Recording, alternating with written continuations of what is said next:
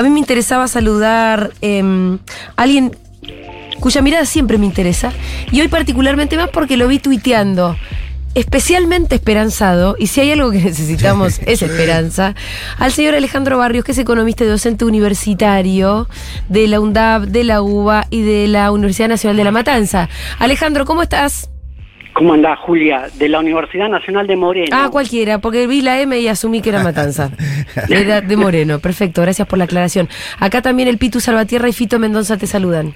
¿Qué tal, Pitu? ¿Cómo anda, Fito? Muy bien. Eh, bueno, Alejandro, creo que alguna vez, la última vez que hablamos, eh, creo, vos por ahí te acordás mejor que yo, pero hablamos del, del rol de, de la distribución de las tareas de cuidado, Sí. ¿no?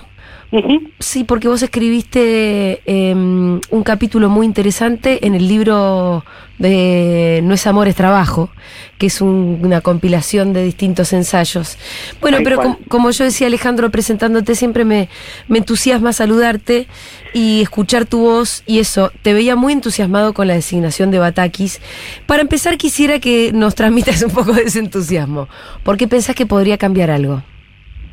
Mirá, porque Silvina tiene un activo que lamentablemente no, no tuvo Martín Guzmán.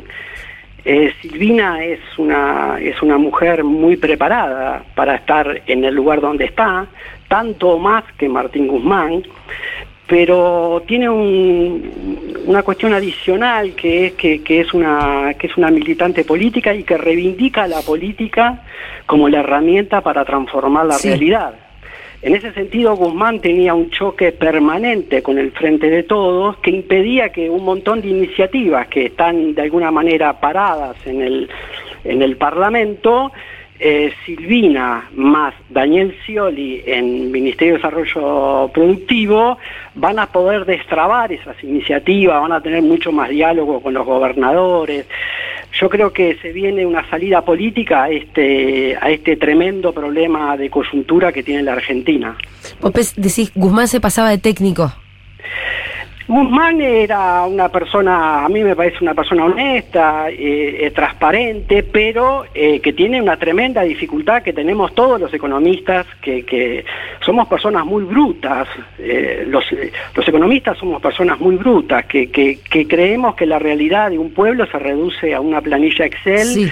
donde tienen que cerrar los números de alguna manera. Y bueno, y por suerte la, la, la sociedad es mucho más compleja que, que, que una planilla Excel. Vos decís que esto, Silvina tiene lo de entender, además de las planillas de Excel, este, los problemas de la gente. Los problemas de la gente y los problemas, pero de la gente en su totalidad, porque entiende mucho de producción, entiende mucho de representación en municipios, de la representación política a nivel provincial. Entonces, para ella es vital que los intendentes tengan legitimidad, que los gobernadores tengan legitimidad y que el gobierno nacional tenga legitimidad. Y para tener legitimidad, Julia, en, nue- en nuestro país a la gente le tiene que ir un poco mejor de lo que Sí. le va actualmente. Eh, ¿Y pensás que con qué herramientas debería contar para poder llevar adelante la tarea que básicamente creo que todos pensamos lo mismo, es bajar la inflación, pero sobre todo es que mejoren los ingresos? Claro, ella planteó algo que me parece que es fundamental y que también lo planteó Cristina en Avellaneda y, los otros días también lo planteó el sábado, que es eh, todos los problemas de Argentina desde hace 60 años eh, aparecen cuando las reservas internacionales empiezan a tocar fondo. Cuando hay un problema de ingreso de divisas, todos los gobiernos de derecha, militares, liberales, progresistas, todos empiezan a tener graves problemas de eh, administrar el conflicto que se arma cuando aparece esa restricción de divisas. Y ella fue muy clara ayer, ayer eh, eh, cuando dijo estoy contenta o estoy bien cómoda con este nivel de tipo de cambio y las reservas se van a utilizar exclusivamente para las que tienen fines productivos. ¿Qué está diciendo? Bueno muchachos, tenemos que repensar lo que hicimos en el 2020 y en el 2021 porque estuvo mal.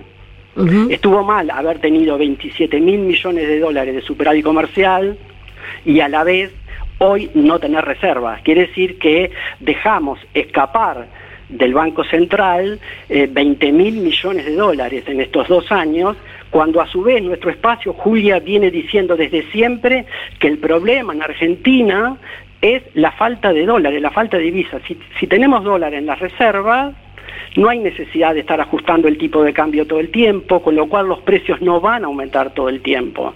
Ahora, si no logramos eh, reconstruir el stock de reserva, es difícil pedirle a un almacenero que no aumente los precios. Eh, Alejandro decía, bueno, lo que hicimos en 2021, 2022 estuvo mal por este diagnóstico que recién hiciste. No, no es el discurso que yo le escuché a Silvina Batakis ayer donde lo que la escuché decir muy someramente fue, vamos a seguir por el, la misma, el mismo camino, y bueno, y también volvió a reforzar la idea de este del equilibrio fiscal. Claro, pero son dos cosas diferentes, Julia. Permitime una cosa. Sí. Una cosa es que ella crea que en esta etapa eh, el equilibrio fiscal es eh, muy importante para anclar expectativas. Y otra cosa es atender lo que dijo respecto al tipo de cambio. Ahora, Julia, está, están presionando todos los actores de poder, todos incluida la oposición, para que se produzca un sinceramiento del tipo de cambio, como ellos le llaman, y que, el tipo de cambio oficial sea parecido al paralelo, o sea, que haya una maxi devaluación.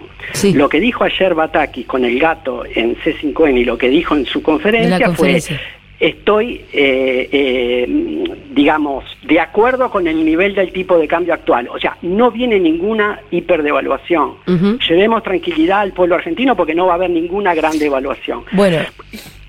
No, no, no, sí, sí. Y eso lo puede hacer si se sienta arriba de las reservas y cuida las reservas. Bien, ¿y las reservas cómo se cuidan?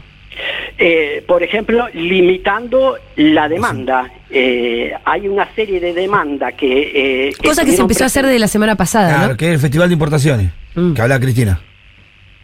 Sí, y sobre todo lo que pasó en el 2020 y en el 2021, donde muchas empresas empezaron a anticipar importaciones, a girar utilidades, porque ellos mm. entendían que el dólar estaba barato, entonces se anticipaban y sacaban divisas vía eh, utilidades al exterior y muchas empresas que tenían deudas comerciales en el exterior las empezaron a adelantar su pago. Entonces lo que está diciendo Bataki es, listo, se terminó. A partir de ahora las divisas, los dólares van a estar disponibles para todo aquel destino que sea productivo. Y habló específicamente de si se necesitan dólares para los bienes de capital, van a estar. Vos recién decías, bueno, junto con Daniel Scioli, con quien evidentemente ya tiene una historia y además Daniel Scioli ahora es ministro de Producción, también se ve que tiene eh, una historia con el presidente del Banco Central, que fue quien la propuso. Ahí ya tenés un tridente donde por lo menos van a empezar a conversar más, cosa que también eh, eh, era una especie de deuda que tenía el sector de la economía. Em, ¿Cómo te parece, te parece que eh, con energía va a tener que empezar a haber algún diálogo un poco más fluido. Sí, y ese, ese es otro activo que tiene Silvina, que no tenía Martín, y que ella habla, eh, habla yo he participado de congresos de economía de, del Patria, eh, y donde Silvina eh, es parte todo el tiempo de ese grupo de economistas, que somos como casi 300 economistas, que cada tanto hacemos congreso, discutíamos, y ahí están todos los economistas que, tienen eh, la confianza de Cristina, y, Silvina se lleva espectacularmente con ellos. No va a tener ningún problema con Basualdo. O sea que los Federicos van a tener, decís, otra relación con Silvina Batakis. Pero por supuesto, por yo creo, Julia, que si logramos pasar estos meses de zozobra, Argentina tiene un futuro enorme, enorme. Qué lindo escuchar a alguien todos los días. Este, sí, podemos no, venir mañana? No, tendría que venir siempre los martes después de la columna de banco para, equilibrar, un poco, la cosa. Alejandro, Mirá, eh, eh, nosotros estamos teniendo un problema eh, de dólares este año porque necesitamos 100 mil millones de dólares y solo exportamos por ahora 90. Pero Argentina va a un escenario de exportar 150 mil millones de dólares anuales. Eso también, en eso fue enfática Batakis. Claro, hay que atravesar esta etapa coyuntural que es de mucha, mucha sensibilidad y estoy de acuerdo que son problemas gravísimos y, y Iván tiene razón, estamos todos de acuerdo, pero eh, eh, sembremos un poco de esperanza porque es objetivamente así que el futuro de Argentina es muy promisorio si nosotros logramos como país superar esta etapa, ¿no? Hay que pasar Tiene que haber algunos gestos de, de todos, de colaborar, no como la oposición que está todo el tiempo boicoteando todo. Por ejemplo, con la ley de alquileres. Sí, sí, sí, sí. Sí, no, no, la oposición no, no, se puede contar con la oposición, sino todo lo contrario, casi que contás para que empujen la corrida, ¿no? Eh, convengamos que es coherente, ¿no? La oposición siempre se para en el mismo lugar. Claro, pero a, mí me pareció un error de diagnóstico de, eh, de Guzmán es que eh, él cree que todos los actores económicos se manejan con racionalidad económica. Y la verdad que la élite económica local no se maneja con racionalidad económica. Si no, si no acompañaría a los gobiernos populares que le va muy bien. Sí. Claro, ellos quieren eh, todo, todo Estado que pretenda regular su reproducción del capital, lo quieren sacar. Aunque a ellos les vaya bien con este sector, lo van a intentar sacar a través de golpes de mercado, a través de desestabilización con faltantes en las góndolas, con aumentos de precios. Cualquier ministro de Economía tiene que tener ese presupuesto básico de cómo funciona la élite con la que yo estoy negociando planes. Es más importante lo ideológico que lo racional. Pero por supuesto, vos sabés que yo hasta el Perdieron plata con Macri. Hasta el 31 de diciembre del 2021 fui subsecretario de Comercio Exterior de este gobierno. Y cuando me sentaba en las mesas a discutir con las cámaras importadoras, yo eh, preguntaba, ustedes con Cristina en el 2013 importaron 70 mil millones de dólares, en el 2019 con Macri importaron solo 49 mil millones. Ustedes hicieron mucha plata con Cristina. ¿Me pueden explicar por qué apoyaron a Macri? Y vos sabés que no, no, y bueno, y empiezan a dar vuelta, vuelta, vuelta, y terminan diciendo, y no nos gusta. Es una cuestión de, gusto, no de racionalidad económica. Sí, de gusto estúpido además, ¿no? Este... Sí, sí, un gusto, un gusto ideológico. sí, aspiracional, porque. Medio, medio síndrome Estocolmo, medio. Claro. No, y además eso, sentirse, querer sentirse parte de una misma élite. ¿No? Que sea tus amigos los que gobiernen, o uno con que fuiste, fuiste con el primo al colegio. Y es toda una cosa como bueno, Macri, también pensó que iban a ser distintos los capitales, y que, pero que lo iban a, ayudar, a ser bueno con él. Porque eran sus amigos. tampoco lo ayudaron mucho.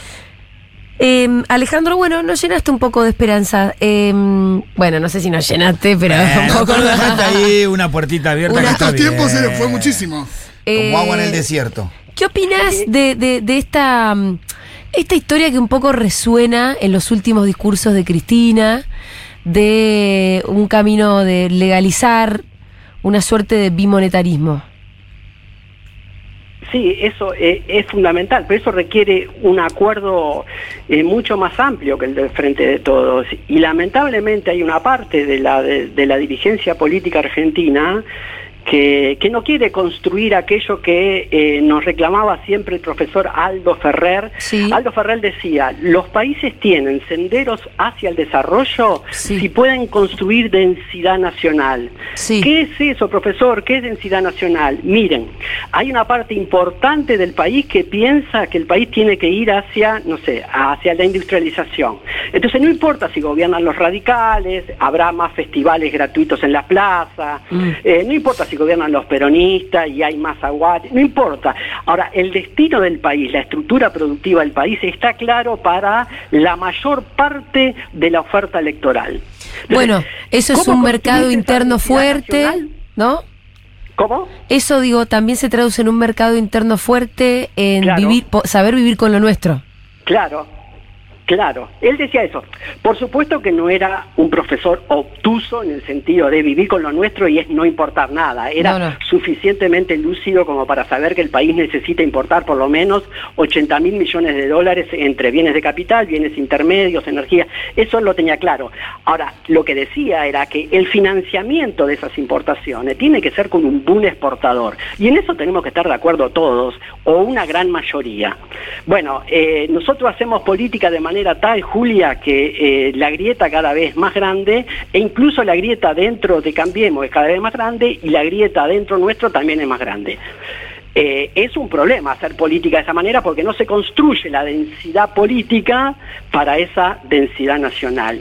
Yo estoy muy, muy esperanzado en esto que pasó el sábado con Cristina y Alberto, lo que pasó eh, anoche.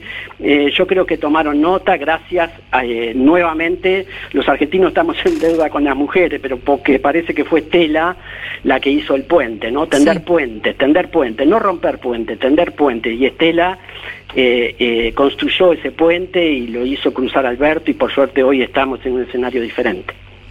Em, Alejandro, te mandamos un abrazo. Por último, ¿qué es lo que tenemos, vamos a empezar a exportar tanto? Mirá, eh, hay una gran posibilidad energética, eh, hidrógeno, eh, litio, eh, hay una oportunidad de mediano plazo impresionante para Argentina, impresionante. Nosotros vamos a ser los proveedores del mundo de un montón de cosas. Lo que pasa, Julia, que esa oportunidad histórica se la puede apropiar la derecha Sí. y volver al país del centenario. Y lo mismo vivo de siempre, porque volvemos a las venas abiertas de Latinoamérica si vienen a llevarse todo el litio y dejar dos mangos. Más o menos, porque eso lo puede hacer la derecha, como lo hizo en 1900, y ellos sueñan con un país preperonista, o lo podemos hacer nosotros. Y nosotros con esas divisas podemos hacer esa patria que siempre quisimos hacer, ¿no? Con esas divisas podemos industrializar el país, no solo hacer planes para contener la pobreza y para que no explote esto, sino reconstruir la, la, la, la matriz productiva industrial que supo tener este país. Em, ¿De dónde la conoces vos, a Bataquís? De la gestión y de estos de estos encuentros con, con, con, con economistas durante todo el macrismo y la conocía de antes de la gestión, de Eh, la gestión pública. Yo fui sí. presidente de la Comisión de Comercio Exterior y ella era ministra de Economía de la provincia. De la provincia de Buenos Aires. Claro. Bueno, eh, capaz que te llame, ¿o no?